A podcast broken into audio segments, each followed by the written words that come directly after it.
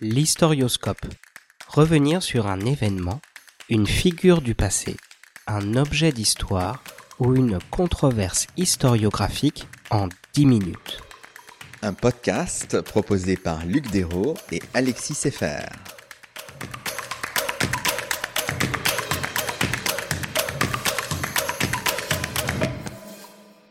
Bonjour Luc. Bonjour Alexis. Aujourd'hui, nous traitons d'un événement majeur du règne d'Henri IV, à savoir l'édit de Nantes. Pourrait-on revenir en quelques mots sur l'édit signé par le premier des Bourbons en 1598 Quand on parle de l'édit de Nantes, on renvoie en réalité à quatre textes. L'édit général, les articles particuliers, le brevet des pasteurs et le brevet des garnisons. Le premier texte date vraisemblablement du 30 avril 1598, de même que le quatrième. Le deuxième est du 30 avril ou du 2 mai. Le troisième, signé en fait à Angers, est daté du 3 avril 1598.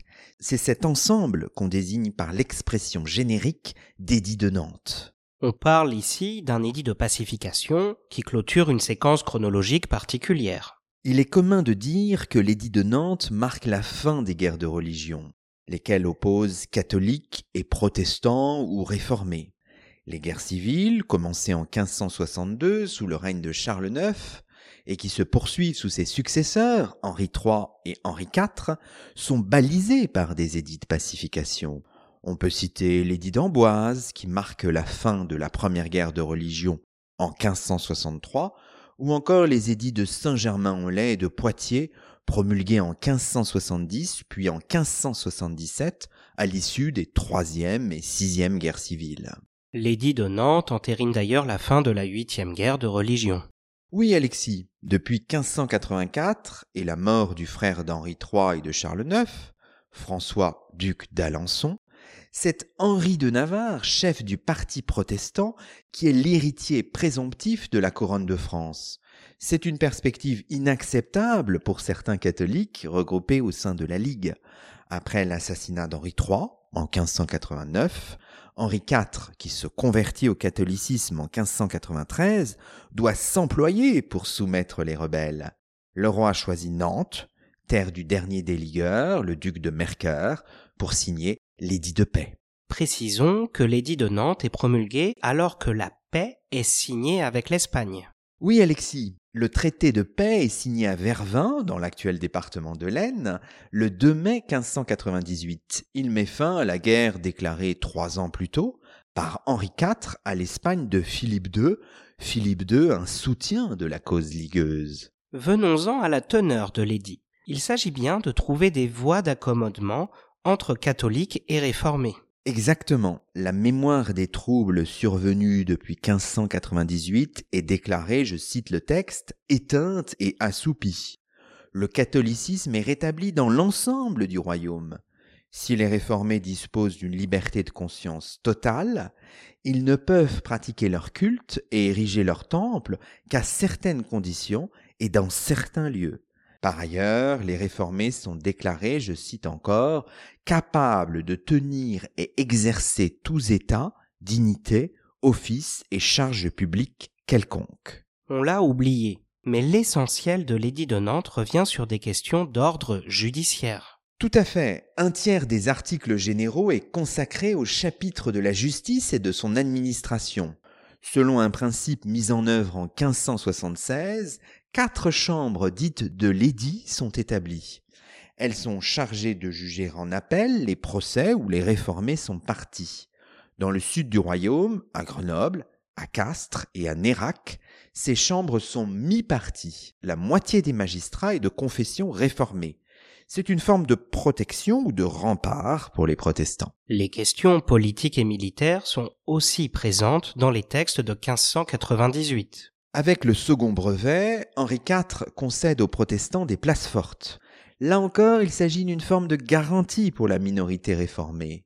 Dans le même temps et de manière contradictoire, l'article 82 de l'édit général appelle au démantèlement de l'organisation politique huguenote, organisation ou système qui perdure en fait jusqu'à la fin des années 1620.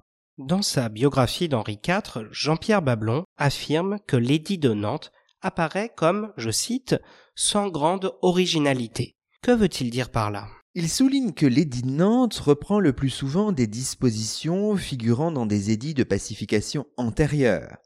Simplement l'édit entre dans un luxe de précision et de détails inédits, fruit d'une longue négociation. C'est ce qu'a montré par exemple Janine Garrison dans ses travaux. Considérons maintenant la manière dont l'édit de Nantes est mis en œuvre et rappelons d'abord que l'édit de Nantes doit passer, comme toutes les lois du royaume, par la procédure de l'enregistrement.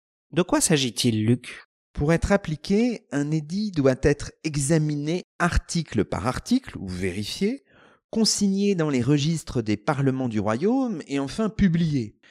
Et force est de constater que la version enregistrée par le Parlement de Paris en février 1599, version toujours datée d'avril 1598, est sensiblement différente de la version initiale. On dispose d'une excellente édition comparée de ces deux textes, édition électronique proposée par Bernard Barbiche et une équipe de chartistes. La question de l'enregistrement par les différents parlements du royaume donne parfois lieu à des débats et à des batailles politiques. En effet, ainsi à Rouen, le Parlement de Normandie enregistre l'édit général de Nantes en septembre 1599 mais y appose des restrictions ou des modifications qui ne seront levées qu'en 1609. Les articles particuliers ne sont enregistrés qu'en août 1610, soit après l'assassinat d'Henri IV. À Toulouse, la transcription de l'édit dans les registres n'est effective qu'en 1622. Malgré tout, l'édit de Nantes est mis en œuvre assez vite. Des commissaires sont d'ailleurs envoyés dans les différentes provinces du royaume pour s'en assurer. Oui, et là encore, Henri IV reprend un ancien modèle mis en œuvre pour la première fois après la promulgation de l'édit d'Amboise en 1563, comme l'a bien montré Jérémy Foa. À partir de 1599, des binômes, un catholique, un réformé, sont missionnés pour fabriquer la coexistence en quelque sorte dans les provinces. On connaît la portée de leur action grâce aux remarquables recherches de Francis Garrison. Les questions liées à l'établissement des cultes et des cimetières constituent la principale préoccupation des commissaires, dont le travail conciliateur est fortement appuyé par le roi et son conseil. Terminons cette émission par quelques considérations générales. Dans la mémoire collective, l'édit de Nantes est associé à l'idée de tolérance.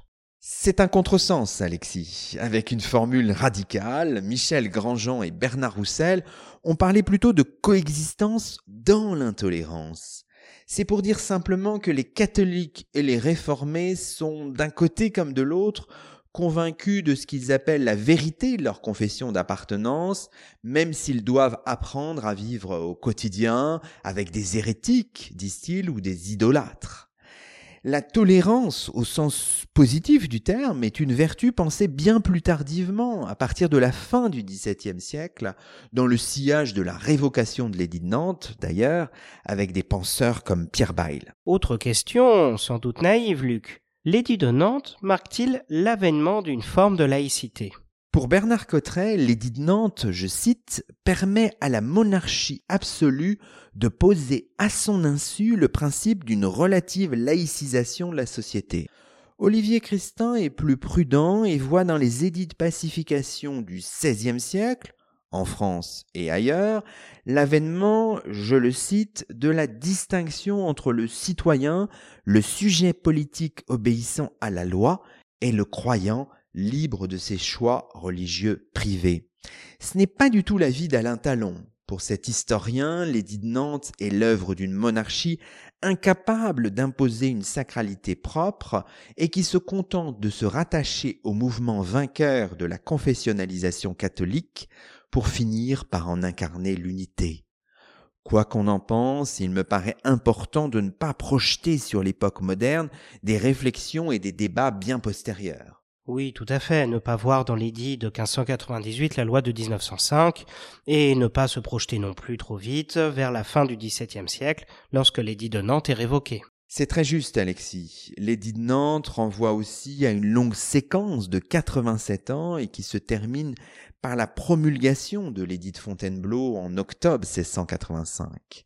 L'historiographie a souvent associé l'édit de Nantes et sa révocation au prix d'anachronisme et d'une vision parfois apologétique. C'est le cas par exemple de la monumentale histoire de l'édit de Nantes publiée en Hollande par Élie Benoît en 1693-1695. Ce pasteur, actif en Normandie avant d'émigrer à Delft, voit dans le destin huguenot au XVIIe siècle une succession d'injustices et de persécutions les choses sont évidemment plus complexes. C'est ce que nous verrons dans un prochain épisode de l'Historioscope. Merci pour toutes ces explications, Luc, et à bientôt.